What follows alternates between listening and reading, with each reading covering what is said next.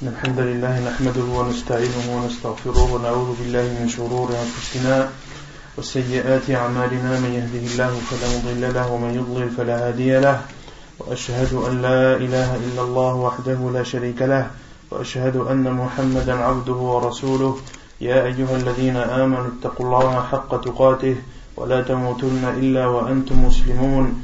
يا أيها الناس اتقوا ربكم الذي خلقكم من نفس واحدة وخلق منها زوجها وبث منهما رجالا كثيرا ونساء. واتقوا الله الذي تساءلون به والأرحام. إن الله كان عليكم رقيبا. يا أيها الذين آمنوا اتقوا الله وقولوا قولا سديدا. يصلح لكم أعمالكم ويغفر لكم ذنوبكم. ومن يطع الله ورسوله فقد فاز فوزا عظيما. أما بعد فإن خير الكلام كلام الله وخير الهدي هدي محمد. صلى الله عليه وسلم وشر الأمور محدثاتها وكل محدثة بدعة وكل بدعة ضلالة وكل ضلالة في النار Donc toujours dans l'explication et les commentaires sur le livre Al-Wajid, c'est Fiqh Sunnah wa Kitab al-Aziz. La semaine dernière, on avait euh, traité le sujet de Al-Luqata, qui sont les objets trouvés. Et on avait vu les choses qui étaient demandées à faire vis-à-vis de celui qui trouve un objet trouvé. Quelles sont ces choses Que doit faire celui qui trouve un objet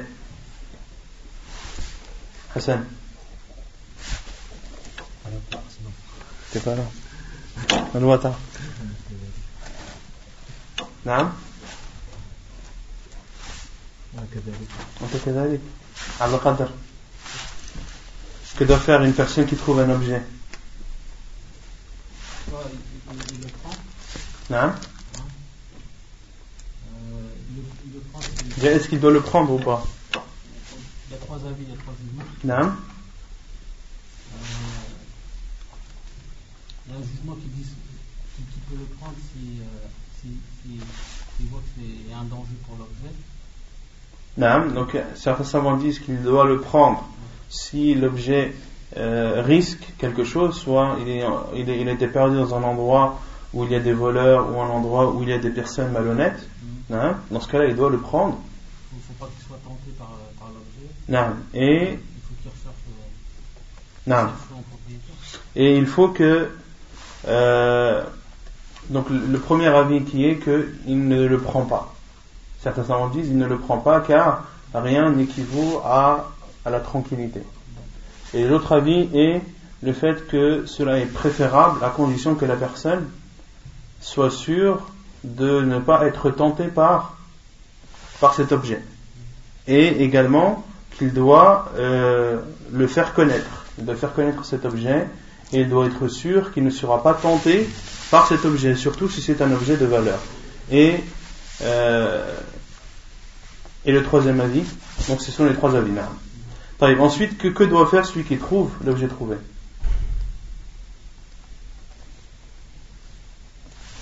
Que dois-tu faire? On avait dit qu'il doit, il doit- devait connaître et prendre connaissance de cet objet.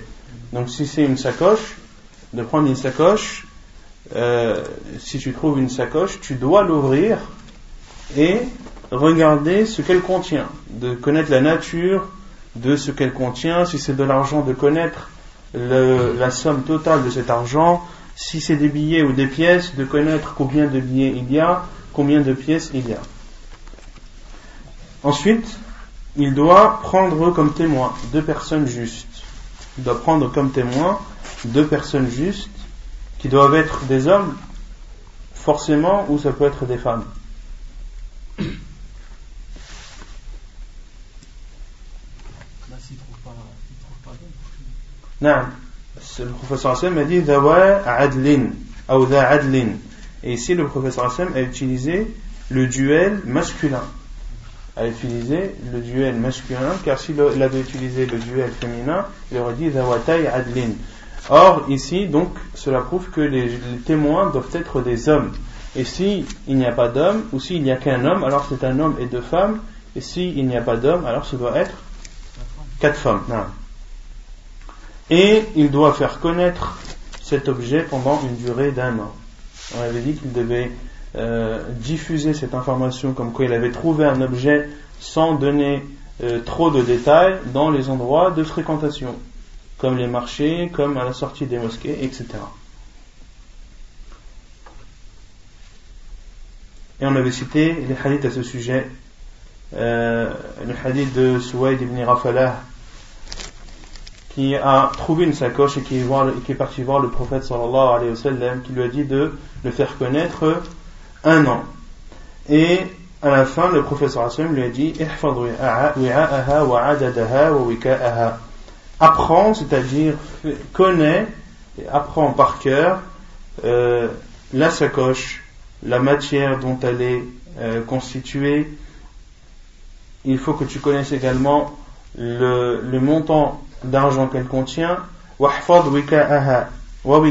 c'est-à-dire la façon dans laquelle elle a été attachée, c'est-à-dire le, filet ou la corde ou le cordon qui sert de fermeture à cette sacoche ou à cette bourse d'argent, afin de pouvoir questionner par la suite euh, celui qui prétend en être le propriétaire, de lui poser le plus de questions possibles, euh, à savoir comment il est cette sacoche, comment est-ce qu'elle était fermée, est-ce qu'il y avait un nœud ou deux, etc. etc. Ensuite, donc ça c'est concernant les objets et on avait parlé également des animaux. Donc les animaux, lorsqu'ils sont perdus, est-ce qu'ils sont appelés al-luqata? Hein?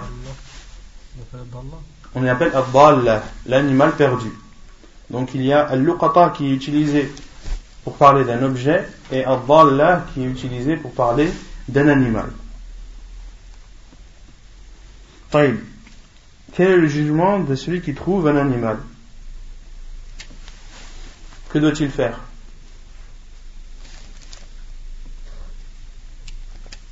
Al-Salam, que doit-il faire? Non? Est-ce que, est que tu as le droit de prendre un animal perdu?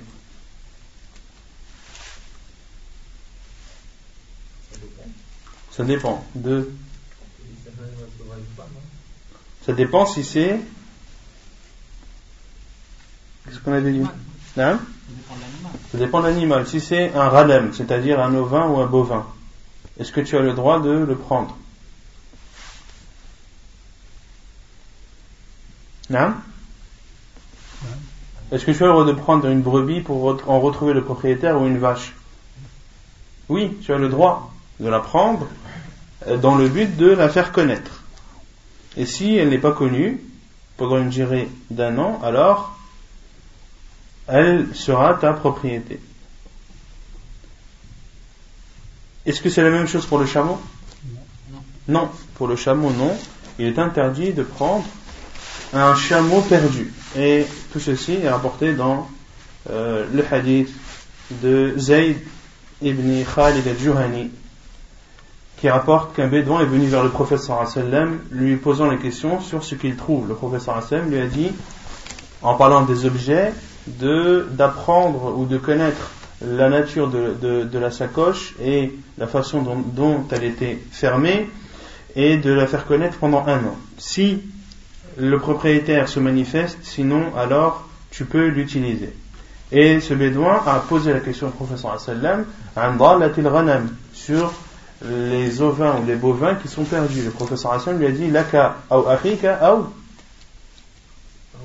ou les zib. Laka ou les akhika ou les zib. Soit elle est à toi, soit elle est à ton frère, ou soit elle est au loup. Et on avait expliqué cette parole du prophète sallallahu alayhi wa sallam et le fait que le prophète sallam dit à ton frère, à toi ou à ton frère, ici le terme frère englobe à la fois l'éventuel propriétaire ou bien toute autre, autre personne. Ou bien au loup, c'est-à-dire que si tu la laisses, eh bien c'est le loup qui s'en chargera. Et ce bédouin a demandé au professeur sallam concernant le chameau perdu, et le professeur sallam s'est énervé. Son visage a rougi, et le professeur sallam a dit euh, Qu'as-tu vis-à-vis du chameau? Il a ses sabots, il a son euh, moyen ou son, son réservoir, elle mange de l'arbre et boit de l'eau. Autrement dit, laisse le chameau, car il sait se débrouiller tout seul, il sait survivre. Contrairement à à un ovin ou un bovin, à une vache ou une brebis ou une chèvre ou autre, qui sont des animaux euh, hein, domestiques et c'est des, animaux vulnérables. C'est des animaux vulnérables qui peuvent être la proie de n'importe quel prédateur. Taïb. Non. Le chameau, on avait dit qu'il y avait des cas où tu avais le droit de le prendre, c'est s'il se trouve dans une zone dangereuse, ou parmi une zone, montagneuse, ou avec des, falaises, et, et, le fait de laisser le chameau dans cet endroit, cela est un risque pour lui, un danger, ou bien également lorsque euh, le chameau se trouve dans une zone où il y a des voleurs, ou dans une zone où il y a des bêtes féroces dont le chameau ne peut pas faire face. Car le chameau sait se défendre. Par contre, si c'est un endroit où il y a des lions, où il y a des tigres, etc., des animaux féroces dont le chameau n'a aucune défense, alors dans ce cas, il est euh, obligatoire de prendre ce chameau et d'en retrouver le propriétaire. Ensuite, on avait parlé du jugement de trouver de la nourriture ou de quelque chose dérisoire. Qu'est-ce qu'on avait dit?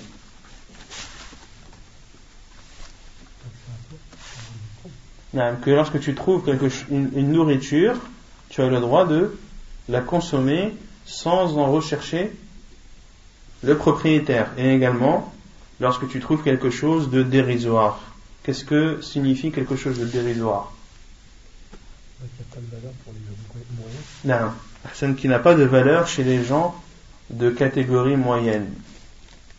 C'est-à-dire, pourquoi les catégories moyennes Non, parce que pour un pauvre, ça peut valoir beaucoup, et pour un riche, ça ne peut valoir rien du tout. Donc, pour cela que les savants ont défini quelque chose de dérisoire, c'est-à-dire quelque chose qui n'a pas de valeur chez les gens qui sont ni riches ni pauvres. Et on avait donné des exemples, ça pouvait être une pièce de, de 5 centimes ou un stylo ou autre. Il y a quelque chose que la personne de classe moyenne, lorsqu'elle la perd, elle ne va, elle ne va pas, elle ne veut même pas la rechercher, elle ne veut même pas essayer de, de retrouver cette chose euh, tant qu'elle n'a pas de valeur. Ensuite, on avait parlé de l'uqtatul haram. L'uqtatul haram, qui est l'objet trouvé dans la terre sainte. Quel est le jugement?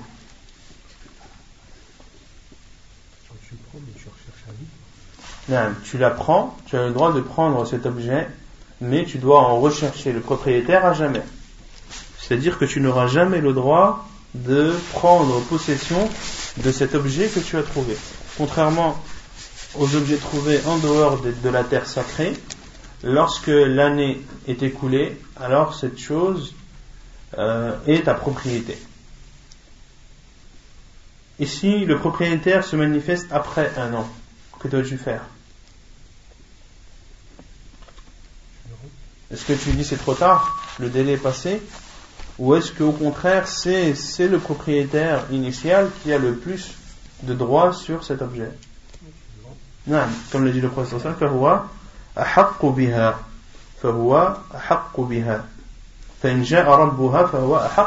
et si son propriétaire vient, alors c'est lui qui le mérite le plus, même si l'année est écoulée donc tu as le droit une fois l'année écoulée tu as le droit d'utiliser cette chose tu en es le propriétaire à condition que le propriétaire initial ne se manifeste pas.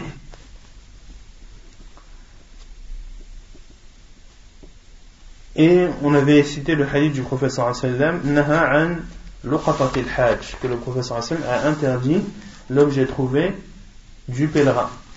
Qu'est-ce qu'on avait dit à ce sujet, sur ce hadith?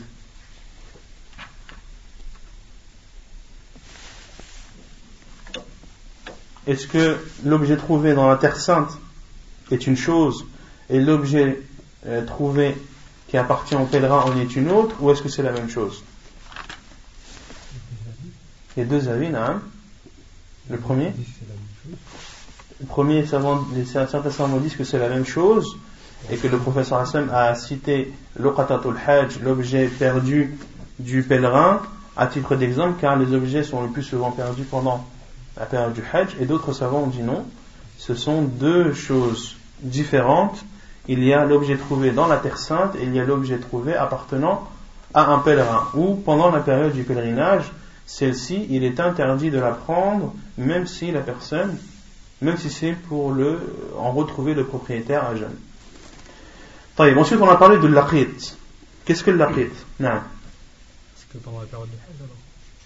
Comment C'est que pendant la période du Hajj. Les savants qui, qui restreignent ce disent que, disent que c'est un objet à part, ils disent que c'est un objet qui est perdu pendant la période du Hajj ou qui est perdu dans un endroit où il y a des pèlerins. Car si c'est la période du Hajj, il y a de grandes, il y a de grandes chances que cet objet appartienne à un pèlerin. Et si c'est dans un endroit où il n'y a que des pèlerins, là, le, encore plus. Ensuite, on a parlé de, du chapitre de Al-Laqit. Qu'est-ce que l'Laqit C'est l'enfant trouvé. C'est-à-dire l'enfant trouvé.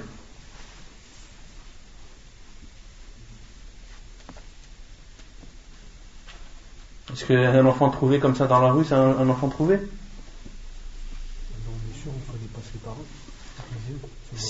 C'est un enfant pas perdu. Pas perdu, parce que tu peux trouver un enfant perdu qui habite au Muro, qui s'est perdu et qui vit. C'est pas un enfant trouvé. Un enfant trouvé, c'est un enfant que tu as le droit de prendre à ta charge pour euh, dont on ne connaît ni le père ni la mère, dont on n'a aucune information. Euh, l'auteur a, donné une définition qu'on avait dit qui n'était pas, euh, qui n'était pas précise et euh, pouvait même porter à, erreur, et que l'aqid c'est un enfant, la définition de l'aqid chez les savants, c'est un enfant qui est abandonné. C'est un enfant qui est abandonné, dont on ne connaît pas l'origine dont on ne connaît pas l'origine, c'est-à-dire ni le père ni la mère. Et c'est un enfant abandonné, c'est-à-dire qu'il faut qu'il y ait euh, des choses qui laissent croire que cet enfant a été laissé et abandonné volontairement par, ses parents. Soit de retrouver un enfant avec un mot, ou soit de retrouver un enfant avec une somme d'argent euh, avec lui, etc. Quel est le jugement de prendre en charge un enfant, un enfant trouvé ou un enfant abandonné? C'est-à-dire c'est une obligation qui, lorsqu'elle est prise en charge par une partie des musulmans, euh, l'obligation, est exempte pour le reste des musulmans. On avait dit qu'il fallait rajouter un, terme pour que cette définition soit claire que c'est une obligation, comment dire, qui incombe à une partie des musulmans, mais qui concerne le premier, la première personne qui l'a trouvé. C'est-à-dire, c'est une obligation pour la première personne qui trouve cet enfant de le prendre en charge. Sauf si une autre personne se propose à le prendre en charge. Dans ce cas, il a le droit de, de, restituer l'enfant à la seconde personne qui s'est portée volontaire. Mais le but, c'est que l'enfant soit pris en charge et qu'il ne soit pas laissé euh, dans cet état abandonné.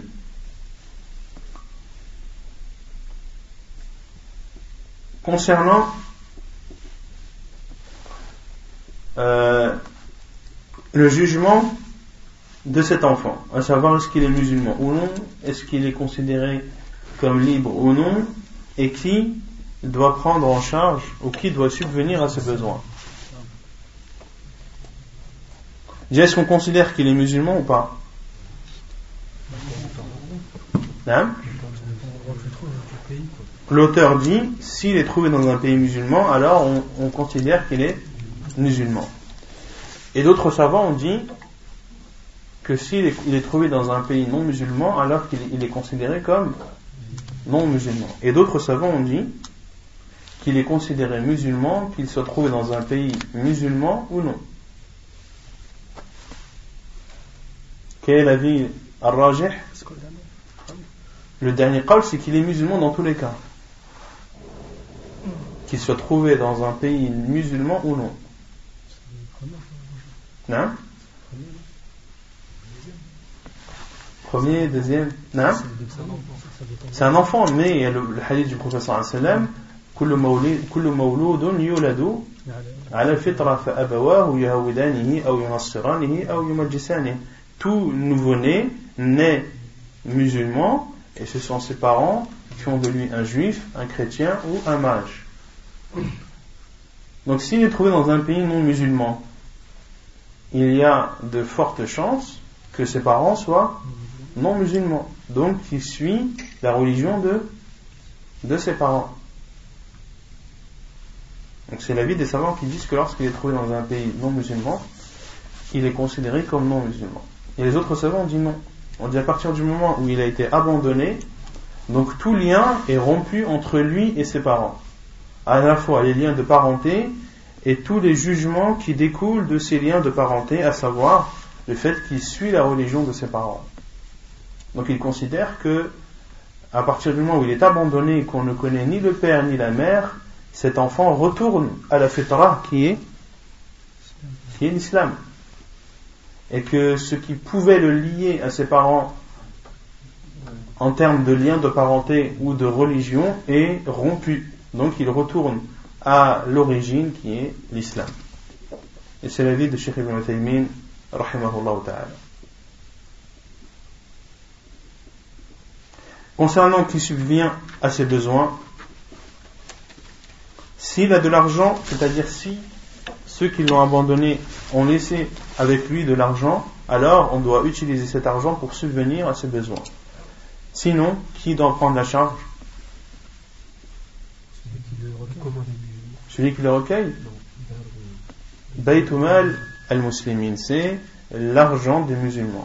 Autrement dit, c'est l'argent de l'État musulman qui doit, c'est l'État qui doit prendre en charge les euh, besoins de cet enfant. Et on s'est arrêté ici. قال المؤلف وعن سنين بن وعن سنين. أبي جميلة رجل من بني سليم. قال وجدت ملقوطا فأتيت به عمر بن الخطاب. فقال عريفي. يا أمير المؤمنين إنه رجل صالح. فقال عمر أكذلك هو؟ قال نعم.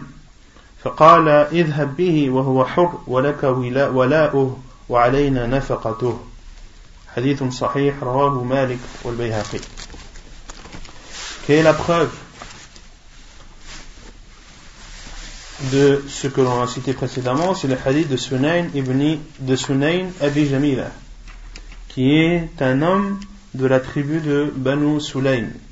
Il dit J'ai trouvé un enfant abandonné. فأتيت به عمر je l'ai apporté à Omar ibn Khattab رضي الله عنه.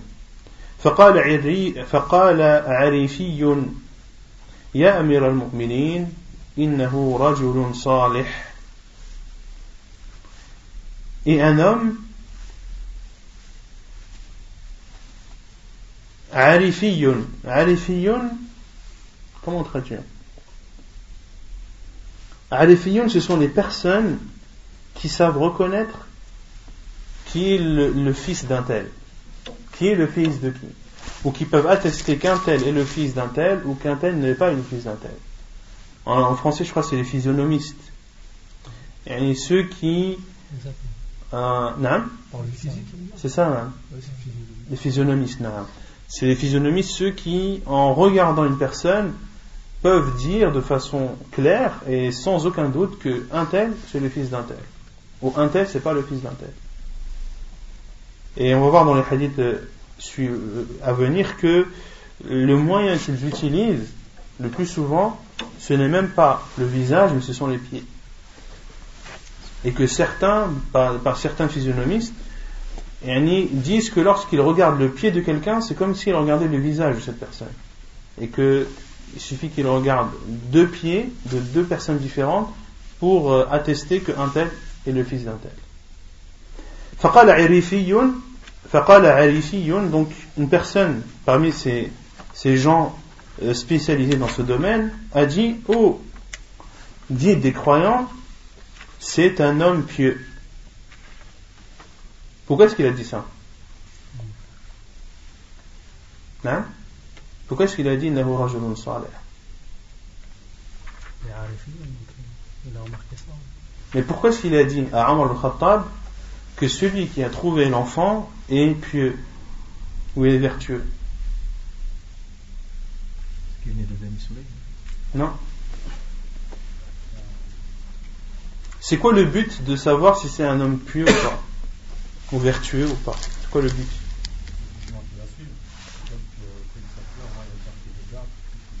Non.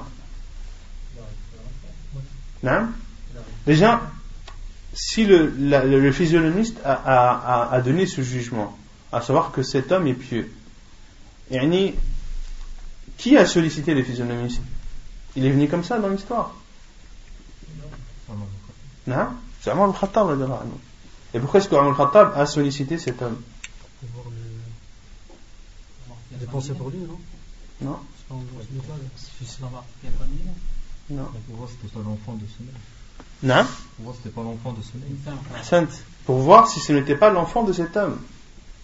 Pourquoi? Car il, il, il, est possible que cet homme, que cet enfant soit un enfant d'adultère. Et que cet homme dise voilà, j'ai trouvé cet enfant, je, je, le prends en charge. Pour que les gens disent cet enfant, c'est un enfant qu'il a, qui a été abandonné, qu'il a repris à sa charge, alors qu'en réalité, c'est un enfant d'adultère. Et Omar al-Khattab a consulté ce Arifi pour être sûr que cet enfant n'est pas le fils de l'homme qu'il a trouvé. Pour écarter tout doute. Et le, physionomiste a dit à Omar al-Khattab c'est un homme pieux, c'est-à-dire qu'il ne ment pas dans ce qu'il a dit et que ce n'est pas le père de cet enfant. Et Omar al-Khattab a dit Akadhalikahu? Qala. Et Omar al-Khattab a demandé confirmation à cet homme à ce physionomiste Est-ce que c'est vrai Il a dit oui. فقال اذهب فقال اذهب به puis Omar Khattab lui a dit pars avec cet enfant وهو حر et c'est un enfant libre ولك ولاؤه ولك ولاؤه c'est-à-dire que tu as sa tutelle tu es considéré comme son tuteur c'est-à-dire et ça on le verra par la suite dans le chapitre de de, de, de al-fara'id de l'héritage que si cet enfant meurt et qu'il laisse des biens derrière lui, cet homme qui l'avait pris en charge pourra hériter de lui. Et, et euh, le, le, fait de subvenir à ses besoins, c'est-à-dire de cet enfant, nous, nous incombe. C'est-à-dire à nous, euh, c'est Amr Khattab qui parle, c'est-à-dire que aux musulmans nous incombe à nous les musulmans à savoir que l'argent devra être pris de Beit Mal al-Muslimin. C'est clair Mirathul laqit, l'héritage de l'enfant abandonné. وإذا مات اللقيط وترك ميراثا ولم يخلف وارثا وكان ميراثه كان ميراثه لبيت المال وكذا ديته إن قتل. Et si l'enfant abandonné décède et qu'il laisse derrière lui des biens sans laisser d'héritier, alors les biens qu'il aura laissés devront, devront retourner à, aux, biens des musulmans. Et pareil, s'il a été tué, son prix du sang devra être versé à euh, la caisse des musulmans.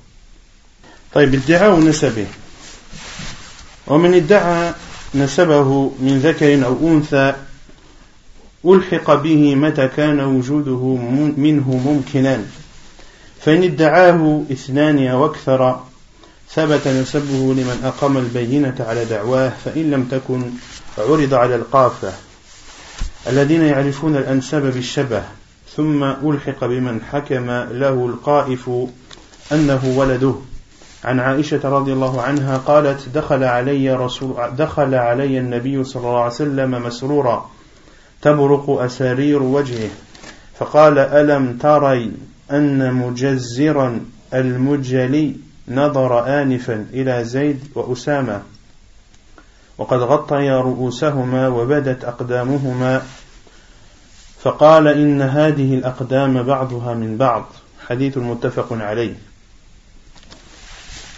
Donc, le fait de prétendre être le père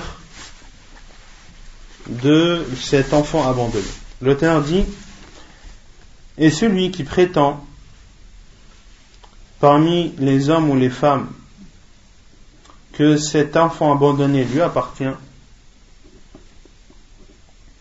alors l'enfant doit, lui être restitué à partir du moment où cela est possible. C'est-à-dire que ce que cette personne prétend est vraisemblable. C'est-à-dire que tous les éléments sont là pour appuyer et pour prouver que cet homme ou cette femme est bien le, père ou la mère de cet enfant. Et si deux personnes prétendent toutes les deux être le père ou la mère de cet enfant ou plus que deux, alors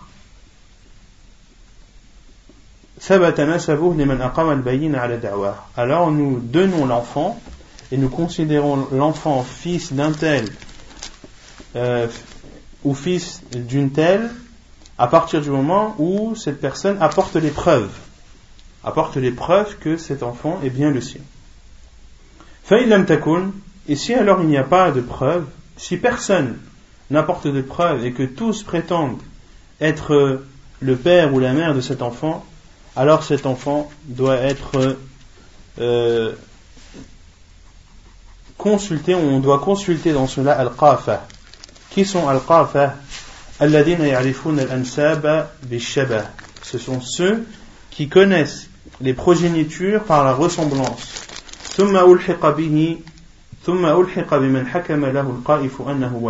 Puis l'enfant devra être donné à celui que cette personne, c'est-à-dire ce physionomiste, aura jugé comme étant son père ou son fils. Quelle est la preuve? La preuve est le hadith de Aisha anha qui dit Le prophète est entré chez moi en étant joyeux. Tabruqu asariru wajhi yani les traits de son visage sallallahu alayhi wa sallam étaient illuminés.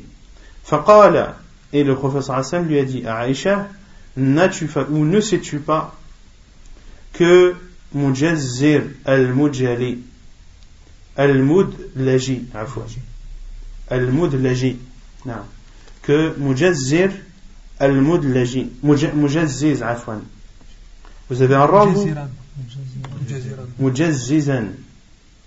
Mujazzizan, il faut rajouter un point. Anna mujazzizan. Al-mudlaji. Donc le mujazziz, al-mudlaji, vient de voir Zayd et Oussama. Zayd, qui est Zayd? Zayd ibn? Zayd ibn Thabit. Non, le fils adopté du prophète sallam et Oussama qui est Oussama qui est Oussama ibn Zayd qui est Oussama ibn Zayd anhu, qui étaient les deux personnes ou qui faisaient partie des personnes les plus aimées du prophète sallallahu alayhi wa sallam. Zayd étant l'aimé du prophète sallallahu alayhi wa sallam et Oussama était appelé l'enfant du, bien-aimé du prophète sallallahu alayhi wa sallam. Donc, Mujazziz al-Mudlaji a vu il y a pas longtemps un effet, c'est-à-dire euh, il n'y a pas si longtemps que ça, ou à l'instant, Zayd et Osama qui avaient les deux qui avaient, qui avaient couvert leur tête. Et leurs pieds en laissant apparaître leurs pieds. Et dans d'autres hadiths, Oussama et Zayd dormaient dans la mosquée. Et ils ont couvert leur tête pendant leur semelle. Et Mujazziz a vu les pieds de Oussama et de Zayd Et a dit Ces pieds proviennent les uns des autres. Ou ces pieds euh, sont issus les uns des autres. Autrement dit, que un tel est le fils d'un tel. Ou que un tel est le père d'un tel. Pourquoi est-ce que le professeur Hassan était content d'apprendre cette nouvelle?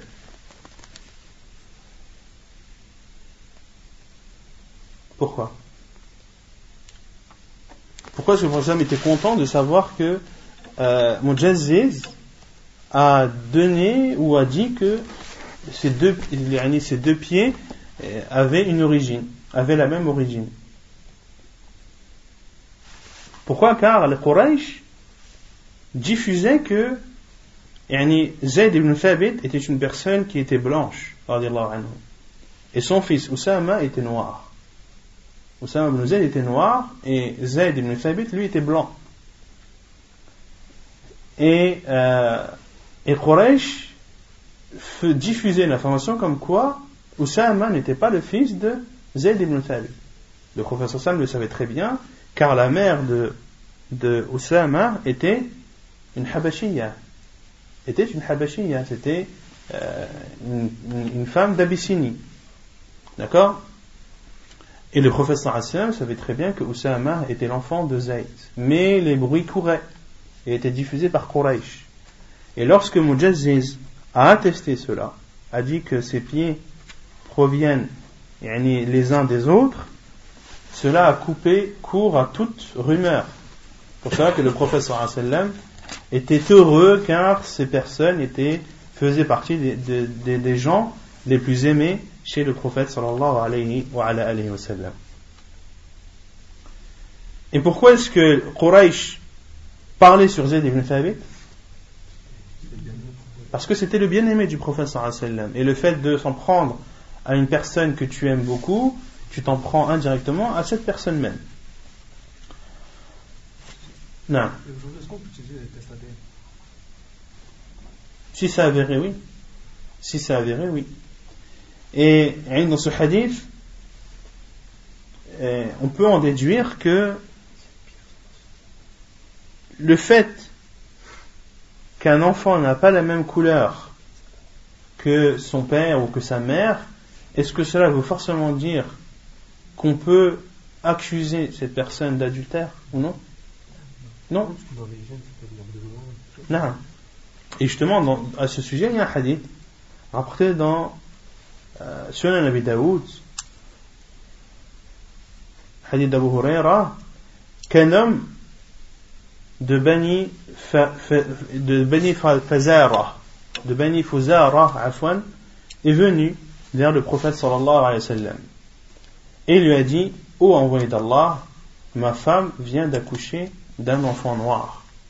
Lui était blanc et sa femme était blanche. Il est venu voir le professeur sallam, il a dit aswad. Et le professeur sallam lui a dit min al-ibil Est-ce que tu as des chameaux? Cet homme a répondu oui. قال نعم قال ما ألوانها Le professeur sallam lui a dit de quelle couleur sont-elles Il a répondu, elles sont rouges.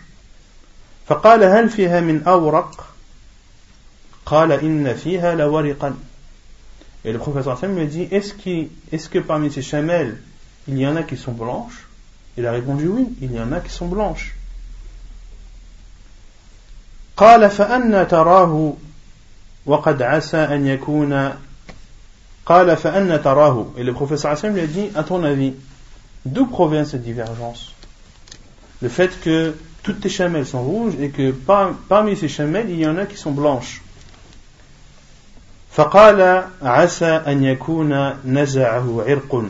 Et cet homme a dit, peut-être que cela provient des ancêtres de ces chameaux. Cela provient des ancêtres, et cette chamelle blanche a sûrement des ancêtres qui eux aussi étaient blancs. Et le professeur a dit, et également celui-ci, c'est-à-dire cet enfant, il est fort probable qu'il est issu de, ou, que sa couleur est issue de ses ancêtres. Qu'il y a parmi ses ancêtres des personnes qui étaient de couleur noire. Donc dans ce hadith qui est clair et authentique, il y a une preuve que le fait que, que l'enfant n'ait pas la même couleur que ses parents ne veut pas forcément dire que ce n'est pas l'enfant de, de ses parents. طيب فإن حكم القائف أنه للاثنين ألحق بهما Puis l'auteur dit, et si Al-Qa'if, c'est-à-dire le physionomiste, juge qu'il appartient aux deux, alors l'enfant doit être donné aux deux. C'est-à-dire si deux hommes prétendent être le père et que le physionomiste dit que les deux sont le père, et les deux sont potentiellement les pères de, de cet enfant, comment est-ce que cela peut être possible?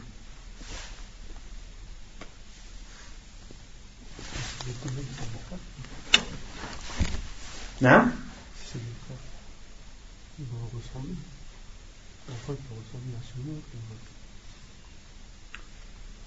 Et cela est possible si deux hommes ont un rapport avec une femme pendant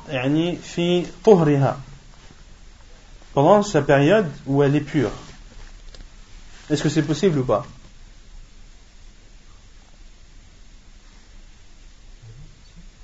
Oui ou non? Quand c'est possible? Non non, pas dans le haram, parce qu'il y, a, y a des restes. Non, non. On peut supposer qu'une femme, par exemple, soit divorcée de son mari trois fois. D'accord? Lorsqu'un homme divorce de sa femme trois fois, où la période de Idda doit être observée? La période de Idda, la période de véduité. Il y en a une.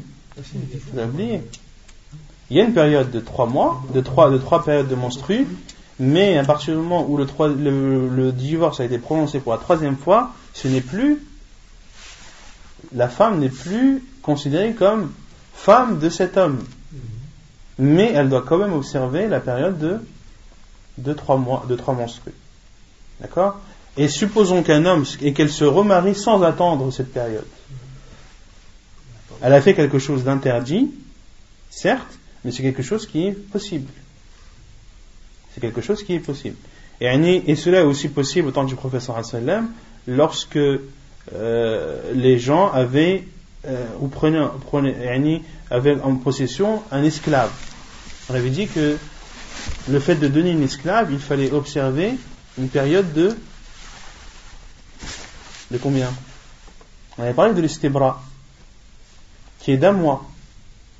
D'accord Et certains maîtres ne respectent pas cette période.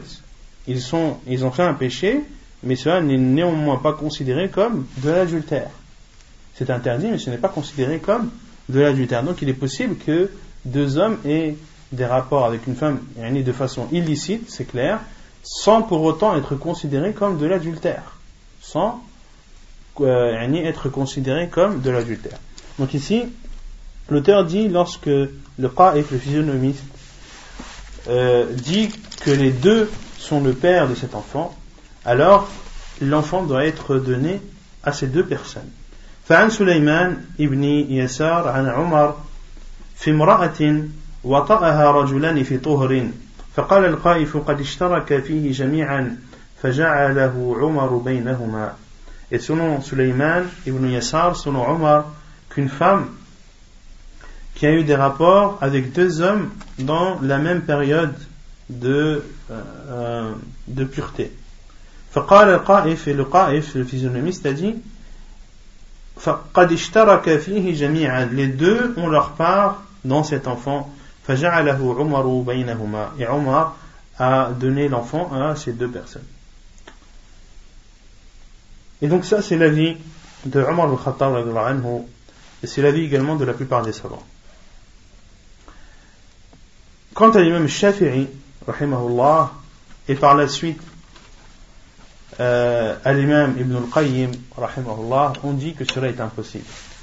Il est impossible qu'un enfant est de père, même si le qa'if, même si le physionomiste atteste cela. Et, euh, et c'est ce que la médecine a confirmé, qu'un homme ne peut pas avoir deux pères et qu'il ne et qu'il n'est constitué que d'un spermatozoïde et non pas de deux. Donc euh, l'avis de l'imam Shafi'i rahimahullah et c'est également l'avis de l'imam Ibn qayyim et Al-Rajih inshallah c'est ce que a, rendu ou ce, qu'a rendu fort euh, Sheikh Ibn Uthaymin rahimahullah en disant que il est impossible que euh, qu'un enfant ait deux pères et que si le qa'if, le physionomie atteste cela, il faut utiliser d'autres moyens, surtout les moyens euh, récents à notre époque, euh, comme les tests de paternité ou autres, qui sont des moyens qui sont euh, jugés crédibles, à condition que les, personnes qui font ces tests soient des personnes crédibles, que ce ne soient pas des personnes malhonnêtes ou qui falsifieraient des tests, donc si les tests sont révélés crédibles et que les personnes qui ont fait ces tests sont des personnes de confiance, alors ils peuvent être considérés euh, pour attester de la paternité euh, d'une personne ou d'une autre. Al-Hiba, Bab al-Hiba. Ensuite le chapitre de la donation. تعريفها الهبة بكسر الهاء وتخفيف الباء الموحدة هي تمليك الإنسان ما له لغيره في الحياة بلا عوض La définition de al-hibah, de la donation, c'est le fait de donner qu'une personne donne son bien de son vivant sans contrepartie à une autre personne.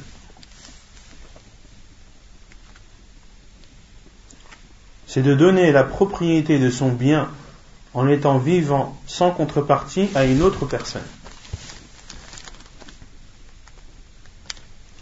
وفي اللغة الهبة مشتق من الهبوب من هبوب الريح et en, en langue arabe euh, al-hiba vient du terme hubub rih le fait que le vent passe et traverse car en général lorsque le vent traverse, il apporte du bien.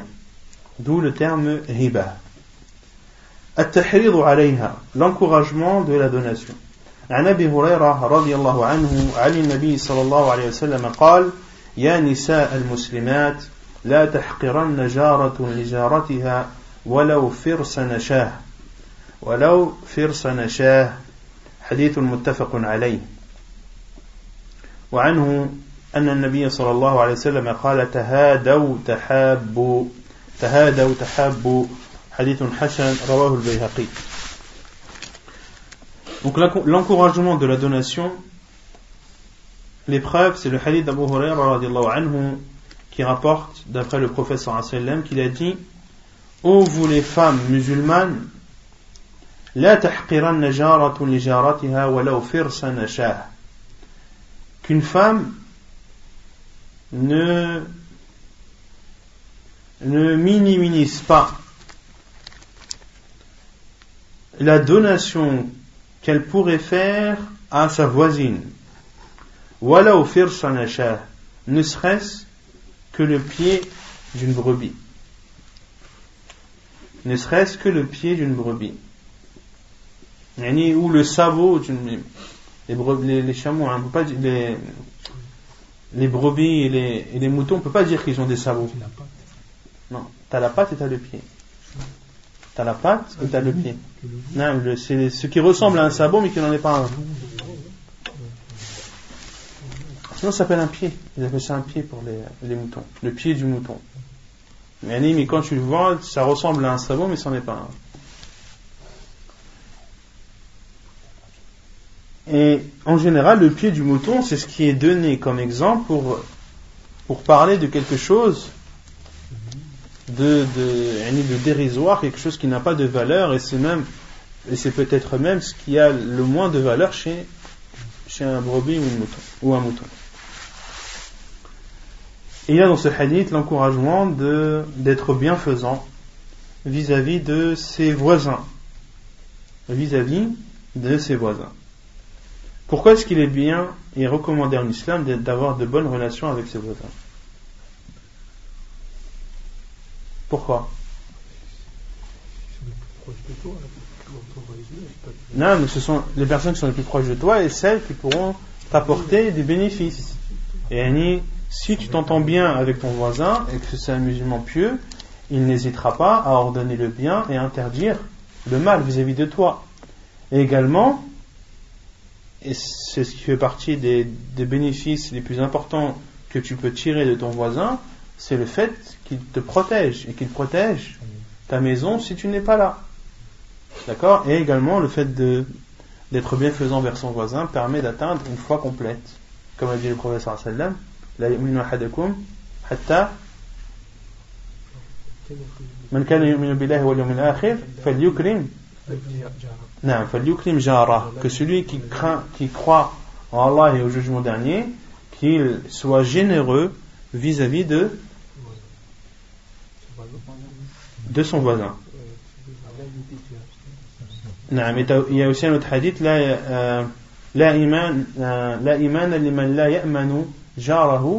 bawa'iqa. Il n'y a pas de foi ou point de foi pour celui dont le voisin n'est pas à l'abri de son mal, c'est-à-dire il n'y a pas de foi complète. Accepter le minimum ou les choses minimes, et les dons, accepter les dons qui ont une valeur minime.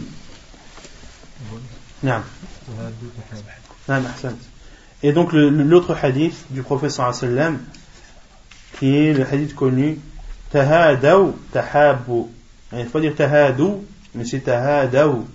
Tahadaw tahabu. C'est-à-dire, offrez-vous des cadeaux les uns des autres, et cela fera en sorte que, que vous aimeriez, que vous aimerez plus.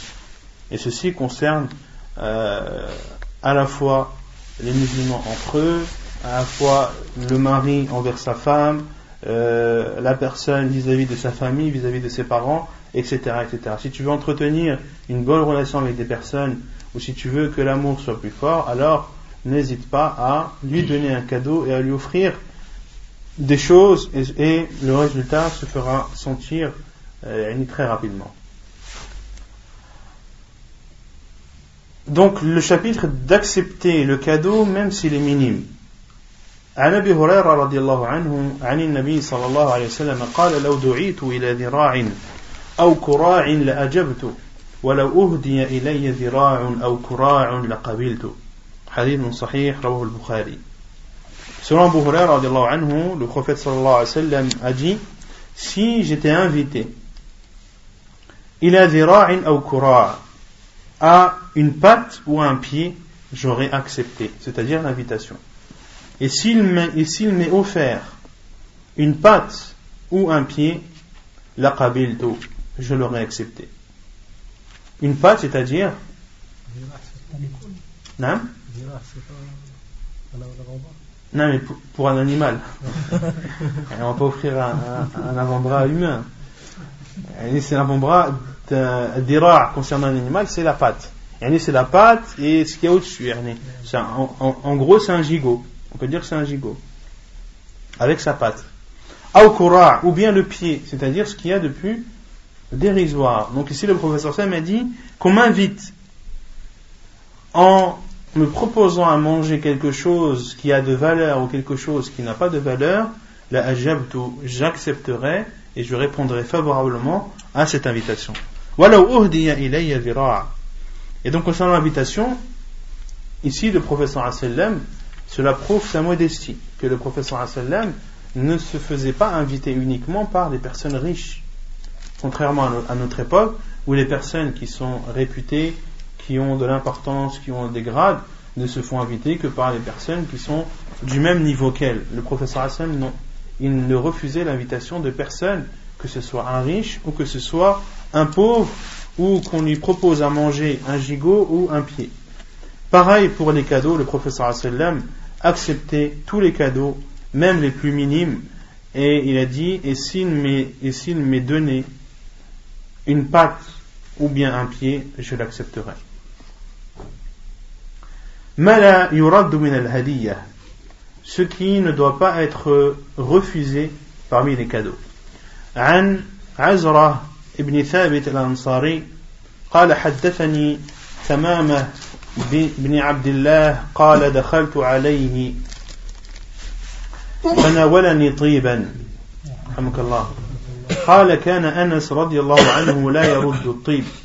قال وزعم أنس أن النبي صلى الله عليه وسلم كان لا يرد الطيب. وعن ابن عمر قال قال رسول الله صلى الله عليه وسلم ثلاث لا ترد الوساء الوسائد والدهن واللبن. حديث حسن رواه الترمذي. Et selon Azrah ibn Thabit al-Ansari, il dit que Samam ibn Abdullah lui a rapporté qu'il est rentré chez lui. et qu'il lui a donné ou qu'il lui a proposé de donc c'est Samam ibn Abdullah qui est rentré chez qui? Chez qui? Samam ibn Abdullah qui est rentré non c'est Azra donc c'est Azra ibn Thabit qui est rentré chez Samam ibn Abdullah et quand je suis rentré chez lui, il m'a proposé de du parfum. pour euh, prendre soin de son invité. Qala et Sama ibn Abdullah a dit que Anas anhu ne refusait jamais le parfum. Et il a dit et Anas disait que le professeur ne refusait jamais le parfum. Et selon Omar, ibn Omar, anhu, il dit, le professeur Hassan a dit, trois choses ne doivent pas être refusées les coussins, le parfum et le lait. Les coussins, le parfum et le lait. Al-wasa'id, c'est jam'u wisada. Donc si tu es invité chez quelqu'un et qu'il te propose des coussins pour que tu sois à ton aise, ne, ne le refuse pas. Également, lorsque tu es invité chez quelqu'un qui te propose du parfum, ne le refuse pas. Et également, s'il te propose de boire du lait, ne le refuse pas. Hadith jugé bon, rapporté par At-Tirmidhi. Je peux refuser un parfum parce que l'odeur, elle me...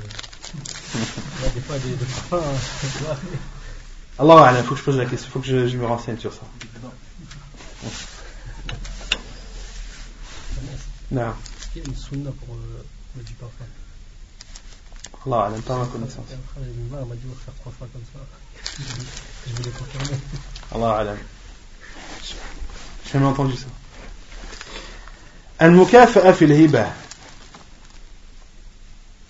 C'est-à-dire euh,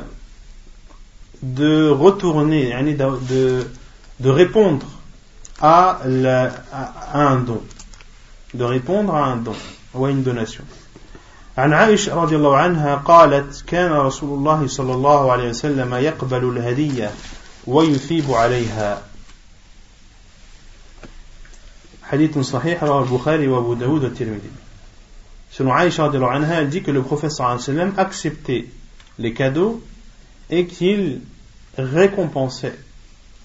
C'est-à-dire qu'il donnait en récompense un autre cadeau.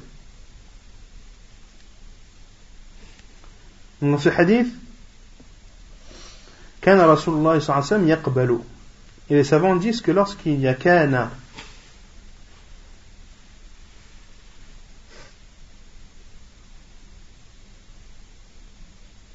Kana qui a son khabar qui est mudari' ici le khabar de kana c'est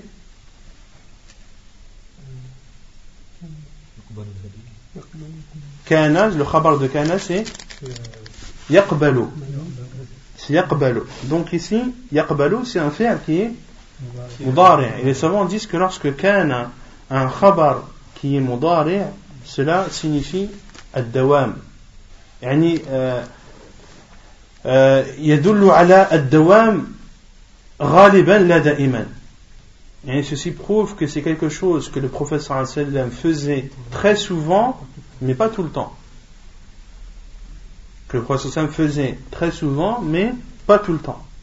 Et ça c'est important car certains pensent que lorsque le khabar de kana c'est mudari', cela signifie que tu dois tout le temps faire la chose. Non. Tu l'as fait le plus souvent, le plus fréquemment possible, mais pas tout le temps. Yaqbalu al-hadiyya.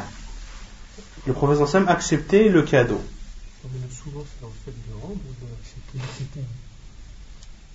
Non, d'accepter là.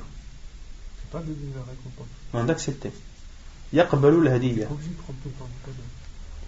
Justement, parce que si tu dis que c'est tout le temps, c'est-à-dire que tu dois accepter tout le temps les cadeaux, quelle que soit la nature de ces cadeaux. Mais le fait de, le fait de dire que le professeur sallam l'acceptait le plus souvent, mais pas tout le temps, ça veut dire qu'il y a des fois où le professeur sallam n'acceptait pas les cadeaux. On verra par la suite quels sont ces cas où la personne ne doit pas accepter les cadeaux.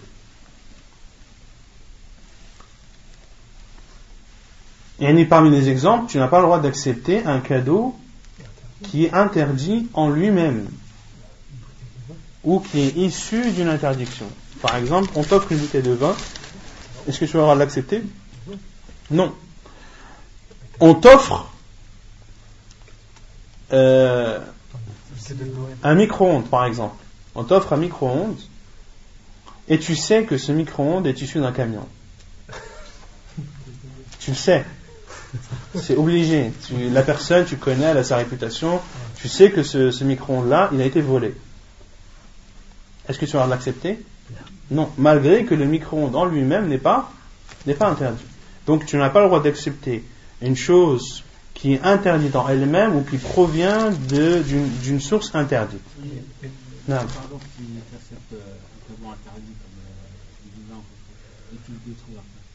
Non, tu ne dois pas l'accepter. Non. Tu ne dois pas l'accepter car, euh, car parmi les dix qui sont, qui sont maudits, hamiluha.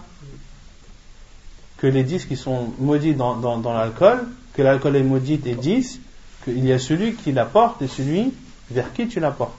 Donc le simple fait de prendre une bouteille de vin sans la boire ni quoi que ce soit, le simple fait de la porter est interdit en islam.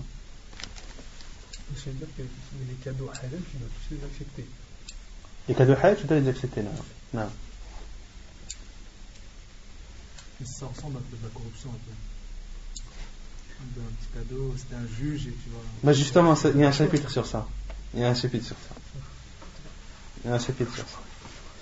Euh, si tu, si quelqu'un qui a un bar, par exemple, qui t'offre un cadeau licite, est-ce que tu auras de l'accepter ou pas? Ouais. Non C'est issu de, c'est issu de cet argent. alcool. il, il, il l'a acheté dans un magasin avec la facture. Mais son argent est haram. C'est lui qui est responsable de. Non, mais les savants disent que celui qui a des sources de revenus interdites, l'interdiction le concerne lui. Et la parole d'Allah Azzawajal, voilà on ne peut pas juger la personne sur le mal d'un autre ou sur le péché d'un autre. D'accord? Donc, ce péché-là concerne la personne qui, euh, qui perçoit ses revenus directement. Car si tu, ne, si tu ne dis pas ça, tu obliges les enfants qui sont sous sa responsabilité de ne pas manger les courses qu'il achète, de ne pas vivre sous son toit, etc. etc. Euh, quelle est la preuve de cela? Quelqu'un qui vous dit c'est quoi la preuve? Bah, le prophète sallallahu il acceptait les cadeaux des juifs et il travaillait avec les. Non? Ça c'est des suppositions ça. Ah ouais? Voilà. Que le prophète acceptait les cadeaux des juifs, oui, mais que l'argent, les cadeaux perçus étaient, les cadeaux donnés étaient perçus de l'argent d'intérêt, est-ce que tu as la preuve? Donc c'est des suppositions. Et savants disent, ma, euh, c'est quoi? Ma tarakahu l'ihtimal saqata Ce qui, euh, dans une preuve que tu apportes, lorsque cette preuve euh, il y a des suppositions, c'est plus une preuve il faut que ce soit quelque chose de solide. Preuve les savants disent que c'est le hadith de Barira que anha avait une servante, Barira, et il a été offert à Barira euh, un gigot, un gigot de brebis. Et le professeur sallam, ce gigot a été cuit, etc. Et il a été dit au professeur sallam que ce gigot provient d'une sadaqa qui a été donnée à Barira. Et le professeur sallam a dit. Pour elle, c'est une sadaqa, mais pour nous, c'est c'est un cadeau. Car euh, il y a un intermédiaire entre car le professeur ne mangeait pas la sadaqa. Mais ici, est-ce que ce gigot est une sadaqa ou est-ce que c'est un cadeau de Berira c'est un cadeau de Berira. Donc c'est pour ça que le professeur Hassan a dit, et ceci a interpellé les compagnons qui ont dit, ou envoyé d'Allah, ceci provient d'une sadaqa. Or toi, tu n'as pas le droit de manger une sadaqa. Donc dans ce hadith-là, on en prouve que, on en déduit que lorsqu'il y a un intermédiaire, que tu n'es pas responsable de la source. Que tu n'es pas responsable de la source. Taïb. Non. Euh, on prend un cadeau d'une personne à qui on a, on a prêté de l'argent. Il y a une dette envers toi. Tu peux pas considérer comme de, de, de, prendre un cadeau, dont ah, on avait parlé ça là. Tu n'étais pas là. Euh, tu n'as pas le droit de prendre de cadeau. Tout, tout prêt qui engendre un bénéfice est considéré comme un du riba. Quel que soit, non, quel que soit le, bénéfice, quelle que soit la nature de ce bénéfice, soit c'est de l'argent en plus, ou soit c'est un objet, à condition, et cela est autorisé à condition que ce n'était pas un accord préalable ou que ce n'est pas quelque chose qui est de coutume. Si euh, tu as prêté de l'argent à quelqu'un, il te rend cet argent et te dit voilà, je veux te donner telle chose parce que tu m'as rendu service et parce que je veux être reconnaissant vis-à-vis de toi. Là, tu as le droit d'accepter car ce n'était pas quelque chose qui était convenu auparavant. Ou il ne faut pas que cela soit de coutume, c'est-à-dire qu'il ne faut pas que dans ce pays, il est de coutume que celui qui prête de l'argent, lorsqu'on lui rend, on doit toujours lui rendre avec quelque chose. Car ce qui est de coutume est considéré comme une, une condition est considéré comme une condition en islam, car c'est tellement propagé que c'est considéré comme une condition indirecte, même si elle n'a pas été actée de façon euh, verbale ou écrite. Mais le simple fait que c'est de coutume, tu sais d'avance qu'en prêtant cet argent-là, tu vas déjà avoir plus. Non.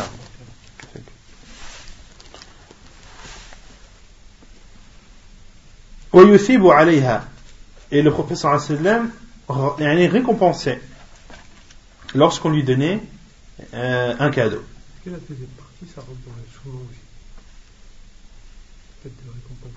Non, les savants disent ici ce n'est pas obligatoire.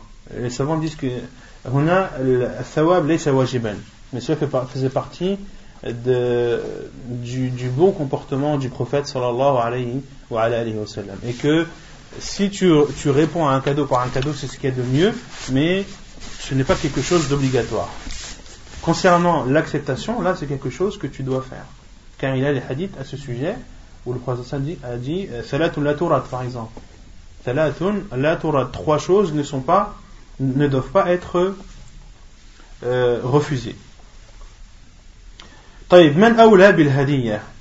Qui sont les personnes qui méritent le plus de percevoir des cadeaux ou des donations عن عائشة رضي الله عنها قالت قلت يا رسول الله إن لي جارين فإلى, أي فإلى أيهما أهدي قال إلى أقربهما منك بابا.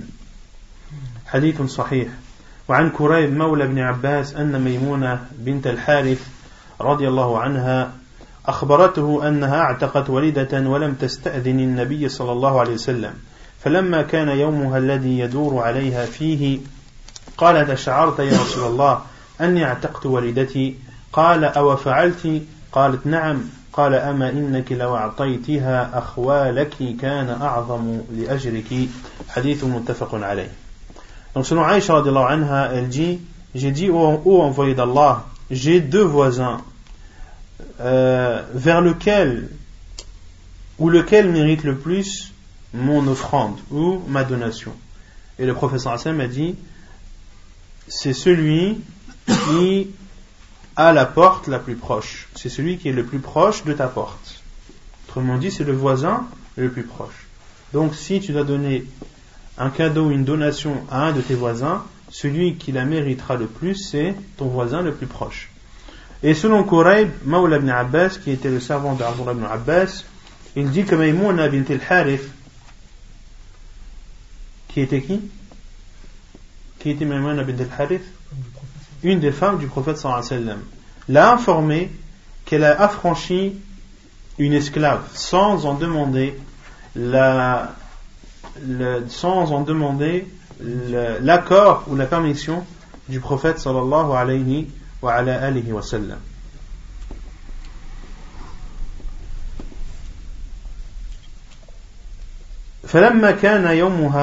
et lorsque son jour est arrivé, c'est-à-dire le jour où le prophète sallam était chez elle, elle a dit Ô envoyé d'Allah, n'as-tu pas remarqué que j'ai affranchi mon esclave? Et le prophète sallam lui a dit Tu as vraiment fait? Elle a dit oui. Et le prophète sallam lui a dit Ama innaki, si tu avais donné cet esclave à tes oncles, cela aurait été plus récon, tu aurais été plus récompensé ou ta récompense aurait été plus grande en donnant cet, esclave à tes oncles. Hadith authentique apporté par Al-Bukhari et Muslim. Donc dans ce hadith de Maimouna, elle a affranchi une esclave sans l'autorisation du prophète sallallahu alayhi wa sallam. Et les savants ont déduit de ce hadith qu'il est autorisé à la femme de, de dépenser son argent et ses biens ou d'utiliser son bien sans euh, l'autorisation de son mari. On avait parlé de ce sujet dans Bab al-Nikah, qu'est-ce qu'on avait dit nous?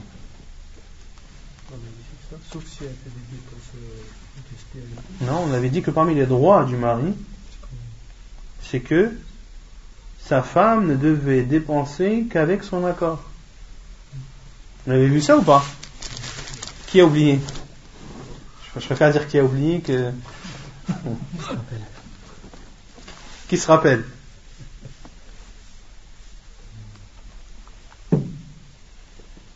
ليس للمرأة أن تنتهك شيئا من مالها إلا بإذن من زوجها Il n'appartient pas à une femme d'utiliser son argent sans l'accord de son mari. Hadith qui est jugé bon par Sheikh al-Albani Et justement, ce hadith est sujet à divergence. La plupart des savants le considèrent comme étant faible. Et ils disent que la femme a le droit d'utiliser son argent même sans la permission de son mari. Et la preuve, c'est le hadith de Maïmouna, qui est lui rapporté dans, le Bukhari Muslim. Il est rapporté dans le Bukhari Muslim et elle a affranchi, c'est-à-dire qu'elle a utilisé un de ses biens sans avoir l'autorisation de son mari qui était l'envoyé d'Allah et le professeur Hassan ne lui a pas fait de réprimande et ne lui a pas fait de reproche, ne lui a pas dit pourquoi est-ce que tu as fait ceci, tu ne m'as pas demandé l'autorisation, etc., etc.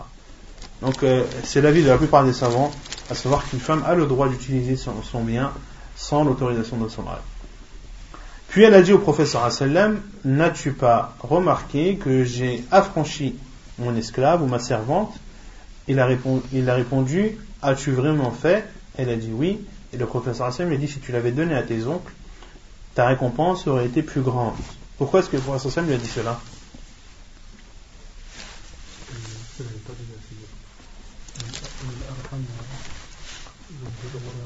Et certains savants disent de ce hadith que pour montrer que le fait de nouer les liens de parenté est plus important que d'affranchir un esclave. Et d'autres savants ont dit non, affranchir un esclave est mieux que de euh, et, plus, et plus récompensé que de, euh, de nouer les liens de parenté. Mais ici, le professeur sallam lui a dit cela car ses oncles étaient dans le besoin. Car ses oncles était dans le besoin. Et dans d'autres versions, entre autres dans Sunan al-Nasa'i, le professeur sallam a dit à Maïmouna si tu l'avais donné à tes oncles, tu leur aurais épargné le, le fait de garder leur troupeau. Tu leur aurais épargné la, le fardeau de garder les troupeaux. Donc, donc c'est l'avis euh, de certains savants qui ont dit que euh, ceci est justifié par le fait que sa famille était dans le besoin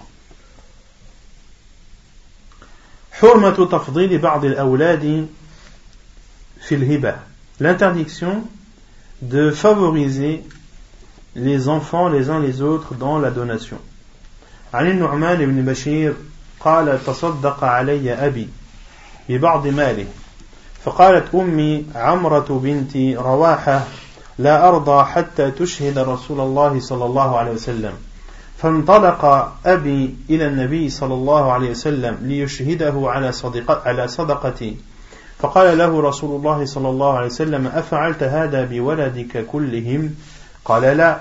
قال اتقوا الله واعدلوا في أولادكم. فرجع أبي فرد تلك الصدقة. وفي رواية قال فلا تشهدني إذن فإني لا أشهد على جور وفي رواية ثم قال أيسرك أن يكون إليك في البر سواء؟ قال بلى. قال فلا إذن حديث متفق عليه. Selon Nu'man ibn Bashir, anhu, il dit que mon père m'a donné en aumône, abi de certains de ses biens. Qui était le père de Nu'man ibn Bashir? Bashir ibn Sa'ad. Son père était Bashir ibn Sa'ad. Il lui a donné en aumône une partie de ses biens. Et dans d'autres hadiths authentiques, euh, Ahda ilayya que euh, son père lui a donné un servant ou un esclave. فقالت أمي عمرة بنت رواحة et ma mère qui est Amra bint Rawaha qui est la sœur de Abdullah ibn Rawaha radiallahu anhu a dit La arda, je n'accepte pas jusqu'à ce que tu prennes comme témoin le prophète, l'envoyé d'Allah sallallahu alayhi wa, alayhi wa sallam. Pourquoi est-ce qu'elle n'a pas accepté? Et ici, pourquoi est-ce que euh, An-Na'man ibn Bashir a dit ma mère Amra bint Rawaha Pourquoi est-ce qu'il a précisé? Parce que Bashir ibn Sa'd avait plusieurs femmes. avait plusieurs femmes et euh, et An-Nu'man ibn Bashir était l'enfant issu du mariage entre Bashir ibn Sa'd et Amra binti Rawaha. Et sa mère n'était pas d'accord sur cette donation car elle avait peur que les autres enfants n'acceptent pas et euh, fassent des représailles à son fils en disant euh, ou en le considérant comme étant euh, le fils à papa, le chouchou de son père qui lui a donné un tel et nous il ne nous a rien donné. Elle a donc dit à son mari qu'elle n'acceptait pas cela jusqu'à ce qu'il prenne comme témoin l'envoyé d'Allah sallallahu alayhi wa sallam. Donc, Nu'man ibn Bashir a dit abi ila nabi sallallahu Mon père alors, c'est-à-dire Bashir ibn Sa'd, est parti voir le prophète sallallahu alayhi wa sallam pour le prendre comme témoin ala sadaqati, sur ma donation. Ala sadaqati, ala sadaqati man Là, c'est un Nu'man ibn Bashir qui dit Ala sadaqati, sur mon aumône. Mais qui a donné en aumône? Son père. Pourquoi est-ce qu'il a dit mon aumône? Non Quand tu dis mon cadeau, comment est-ce que tu peux comprendre mon cadeau? C'est mon cadeau. Non. Mon cadeau. Non. Mon cadeau. C'est peut-être celui que j'ai offert, mais c'est aussi celui que j'ai reçu. Ça dépend du contexte. Si c'est la personne qui a reçu qui dit mon cadeau, le fait de dire mon cadeau, ça peut vouloir dire les deux choses, tout dépend du contexte, tout dépend qui l'a dit. Si c'est celui qui a donné qui dit mon cadeau, c'est-à-dire que c'est sa donation, et si c'est celui qui a reçu qui dit mon cadeau, c'est-à-dire ce qu'il a reçu. Et ici, c'est Anu'man ibn Bashir qui dit mon aumône. Autrement dit, ce qu'il a reçu comme aumône de son père. فقال له et le prophète صلى الله عليه وسلم lui a dit c'est-à-dire à son père Bashir ibn Sa'd أفعلت هذا بولدك كلهم as-tu fait cela avec l'ensemble de tes enfants il a dit non Qala, le professeur a dit, craignez Allah, wa'adilu fi awladikum, et soyez juste envers vos enfants. Faraja'a abi, et mon père est retourné. Faraddatil sadaqa, et il a repris cette aumône. Et dans une version, Qala, qui a dit Non, le professeur Hassan. Fala tushhidni idan. Ne me prends donc pas comme témoin alors, car je ne témoigne pas dans quelque chose de mal. Dans une version, lorsque Bachir ibn Sa'd a dit non, je n'ai pas fait la même chose avec l'ensemble de mes enfants, le professeur Hassan lui a dit dans une version Ne me prends donc pas comme témoin, car je ne témoigne pas dans les choses mal. Et dans une autre version, le professeur Hassan lui a dit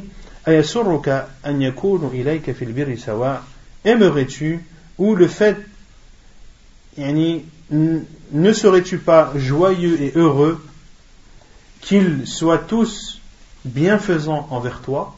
Il a répondu oui. Donc non. Donc non, tu n'as pas le droit comme tu aimes qu'ils soient tous euh, bienfaisants vis-à-vis de toi, alors tu dois toi aussi être équitable et juste dans les donations que tu leur fais. Fais la iden, donc ne donne pas euh, cet enfant ou cet esclave à ton fils, An-Nu'man ibn Bashir. Hadith authentique apporté par Al-Bukhari et Muslim. لا يحل لأحد أن يرجع في هبته ولا أن يشتريها il est interdit à quiconque de revenir sur, sur sa donation ou de l'acheter. Voilà an yashtariya, il faut rajouter le an. عن ابن عباس رضي الله عنهما قال قال النبي صلى الله عليه وسلم ليس لنا مثل السوء الذي يعود في هبته كالكلب يرجع في قيئه. وعن زيد وعن زيد ابن أسلم عن أبيه سمعت عمر بن الخطاب رضي الله عنه يقول حملت على فرس في سبيل الله فأضاعه الذي كان عنده. فأردت أن أشتريه منه وظننت أنه بايعه أنه بايعه برخص أو برخص. فسألت عن ذلك النبي صلى الله عليه وسلم فقال لا تشتره وإن أعطاكه بدرهم واحد فإن العائد في صدقته كالكلب يعود في قيئه. حديث متفق عليه. Selon Abdullah ibn Abbas, qu'Allah l'a agréé, il dit, le prophète sallallahu alayhi wa sallam a dit, ليس لنا مثل السوء ليس لنا مثل يعني مثل أي صفة والسوء هو العيب والنقص يعني nous n'avons pas euh, c'est-à-dire nous n'avons pas de, de défauts qui nous caractérisent. Nous n'avons pas de défauts qui nous caractérisent. Autrement dit, le professeur Hassan parle des musulmans. C'est-à-dire que nous, les musulmans, qui sommes soumis à Allah subhanahu wa ta'ala, nous ne sommes pas caractérisés par des défauts par des défauts ou par ou par des par des défauts ou par des, comportements euh, bas.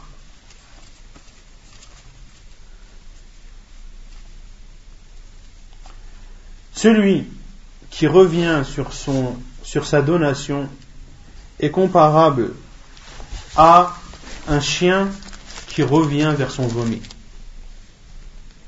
pour le manger. Hadith authentique apporté par Al-Bukhari et Muslim. Donc ici dans ce hadith, le prophète sallam montre la grande valeur de l'islam et le comportement que doivent avoir les musulmans et que, les musulmans ne, sont pas caractérisés. Ils ne doivent pas être caractérisés par des comportements qui les rabaissent ou par des comportements qui sont répugnants. Et le professeur a donné un exemple de ces comportements rabaissants et de ces défauts que le musulman, lorsqu'il en est atteint, doit s'en séparer, le professeur Hassan me dit celui qui revient sur sa donation est comparable à un chien qui revient sur son vomi.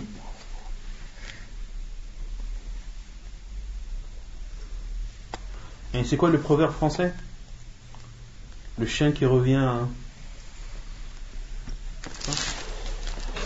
Le chien revient à son vomissement comme le seau à sa bêtise, un truc comme ça. Non? Vous ne connaissez pas? Non?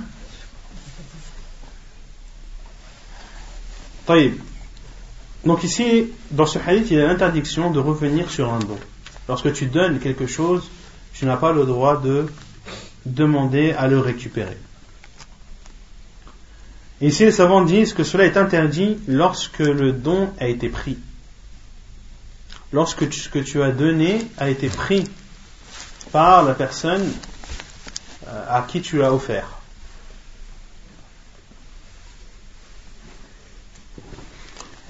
Et lorsque tu, le, lorsque tu reviens sur ton don avant que la personne n'ait pris le bien, Là, tu ne rentres pas dans le cadre de revenir sur une donation, mais là, tu rentres dans l'interdiction, et dans le fait de rompre un, engagement. Et rompre un engagement en islam, c'est interdit ou, déconseillé? Certains savants disent que c'est déconseillé.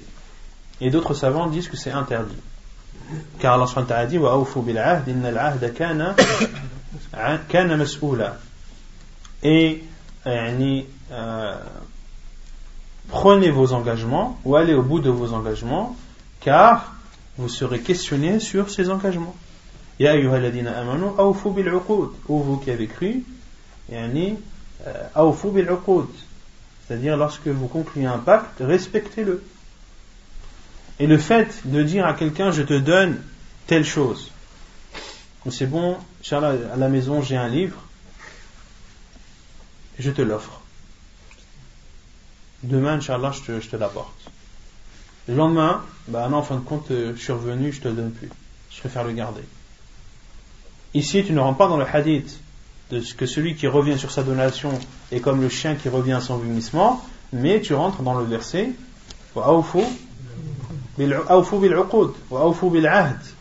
D'accord? Et si tu reviens sur le livre que tu as donné après que la personne l'ait prise, pris, là tu rentres dans ce hadith où tu es comparable à un chien. Et le professeur ne compare un animal, comme on l'a vu dans plusieurs cours, que lorsque c'est quelque chose de blâmable. Que lorsque c'est quelque chose de blâmable. Le professeur sallam a interdit de prier comme prie un chien ou de s'allonger comme s'allonge une bête féroce, etc., etc. Ou de prier comme, euh, comme un corbeau. Un aqri ghurab, qui, qui, qui, se lève et qui, qui, qui se procède et qui se relève sans faire l'itmi'nan. On avait vu que l'itmi'nan, le fait d'être serein et tranquille dans sa prière, faisait partie des, des piliers de celle-ci.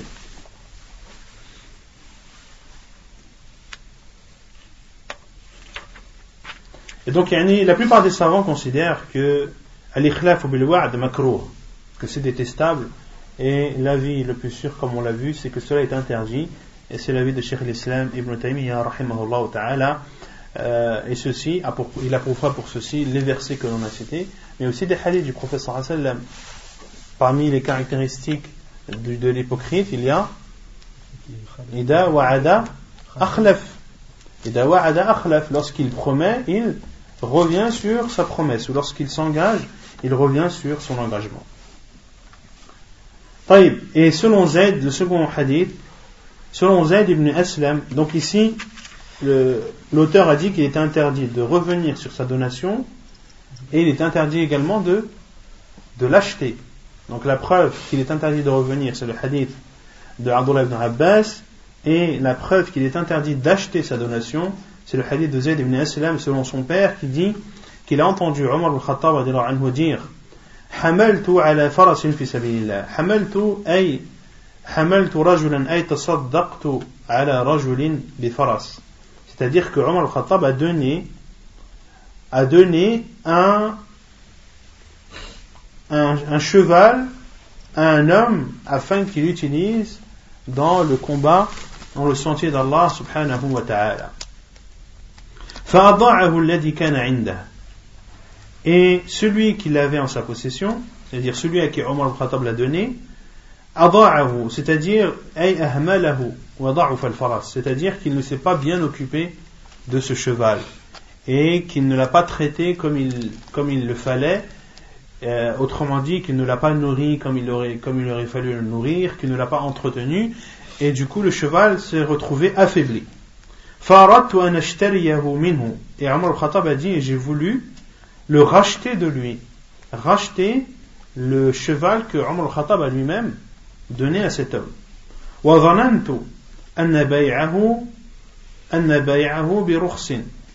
Et j'étais sûr qu'il allait me le vendre à bas prix. Et vanna, est-ce qu'il peut. Vanna, que signifie vanna C'est le doute. Avan, c'est euh, le doute, la supposition. Mais pas tout le temps. Avan peut aussi venir, peut aussi vouloir dire al-yaqin. Quelle est la preuve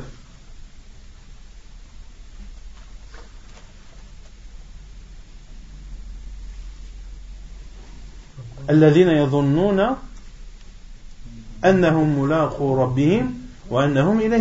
Lorsqu'Allah a parlé des croyants, il a dit ceux qui sont persuadés qu'ils rencontreront leur Seigneur et qu'ils retourneront vers lui. Est-ce que les croyants ont seulement une, une suspicion qu'ils vont rencontrer Allah et qu'ils retourneront vers lui ou est-ce que c'est une certitude pour eux? C'est une certitude. Donc, Vanna vient selon le contexte Soit il signifie une suspicion, un doute, ou soit il signifie une certitude. Et ici, c'est une certitude. Et ici, Omar al-Khattab était sûr que cet homme allait lui vendre à bas prix. Pourquoi? Pourquoi? D'une part, mais aussi parce que le cheval était affaibli. Il ne l'avait pas donné dans le même état que, il, n'est plus dans le même état qu'il avait donné Omar al-Khattab. Et Omar al-Khattab, malgré cela, a voulu demander au prophète sallallahu alayhi wa sallam pour écarter tout doute. Et il a donc demandé au prophète sallallahu alayhi wa sallam qui lui a dit La tashtari, ne l'achète pas. N'achète pas ce cheval. Même s'il te le donne pour un dirham.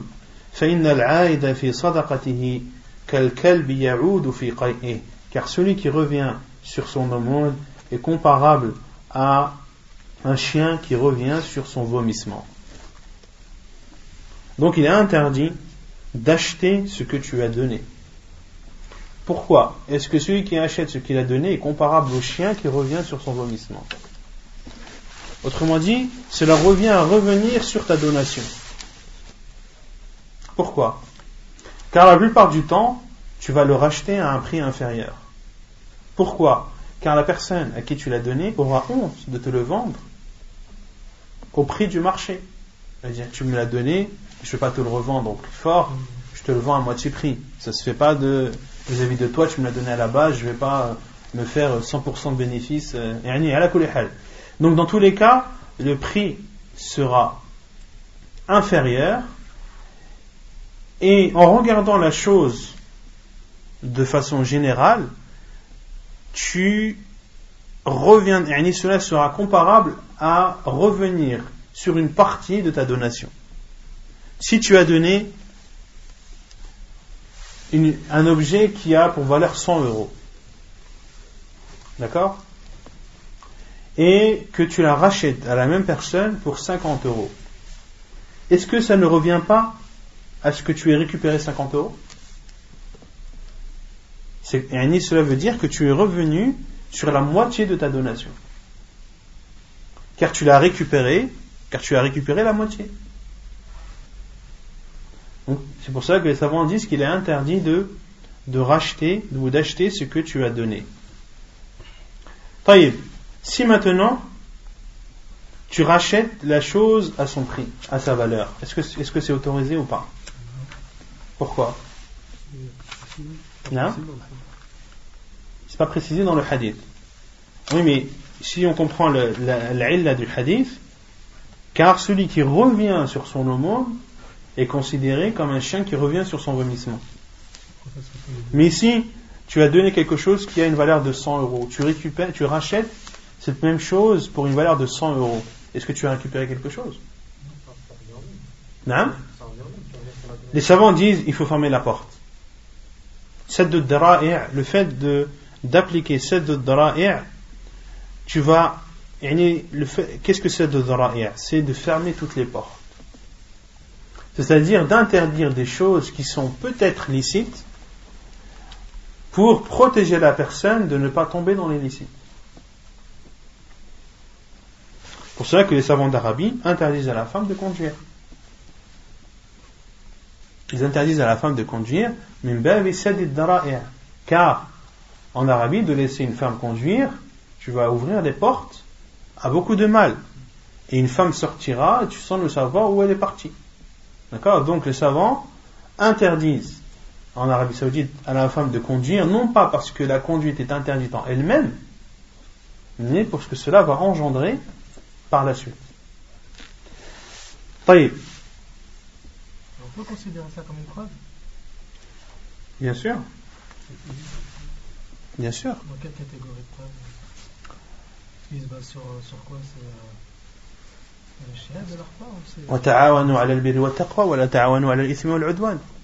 Entraidez-vous dans le bien et, euh, et dans la piété, et ne vous entraidez pas dans le mal et la turpitude. Et toi, sachant que en laissant une femme conduire, eh bien, il va y avoir des phénomènes qui vont apparaître dans ton pays, des femmes qui vont, qui vont partir ou qui vont pouvoir concrétiser d'éventuels rendez-vous qui auparavant ne pouvaient pas, car la femme ne pourra pas sortir sans, sans, sans accompagner d'un homme, et le fait de la laisser conduire seule, ça veut dire qu'elle peut se déplacer toute seule sans que personne ne sache où elle est partie, ou elle peut même dire qu'elle est partie à tel endroit alors qu'elle va dans un autre.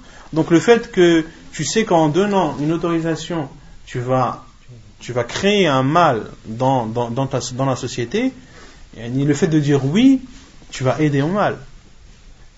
Donc la preuve, c'est ça. La preuve, c'est le fait de s'entraider sur le bien et la piété et euh, de ne pas s'entraider dans le mal et la turpitude. la plupart des savants considèrent que la femme, il est autorisé de, il est autorisé à la femme de conduire. Cheikh Albani dit que la femme, il est autorisé de conduire et qu'au temps du professeur les femmes montaient les chameaux, etc., etc. Mais après, le cas de l'Arabie Saoudite, c'est euh, des mesures préventives. C'est plus une mesure préventive que ni des preuves dans le Coran et dans la Sunna qui interdisent le, fait de conduire par la femme.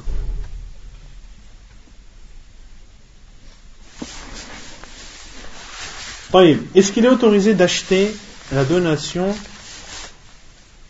Tu as donné un bien à quelqu'un qui l'a vendu à une autre personne. Est-ce que tu as le droit d'acheter à cette, à cette personne tierce? Non C'est pas la même personne, tu as le droit. Les savants disent que tu as le droit d'acheter le bien que tu as donné s'il a été vendu à une autre personne. Tu as le droit de l'acheter à cette troisième personne. Car le bien a été transféré d'une personne à une autre. Et tu ne l'achètes plus de la personne à qui tu l'as donné. Si c'est pas convenu. Non Bien sûr. Si c'est convenu, après c'est si c'est convenu, après on, rentre dans la ruse. Toi, tu as le droit de vendre ton cadeau Non Tu as le droit de vendre ton cadeau C'est ton bien Rien qui interdit de vendre ton cadeau. Je peux le racheter à 150 euros pour la personne. Pareil, une même c'est des derrière. Que ce soit au même prix ou plus, il faut fermer les portes à, à ce genre de, à ce genre de choses. ونكتفي بهذا القدر سبحانك اللهم وبحمدك اشهد ان لا اله الا انت استغفرك واتوب اليك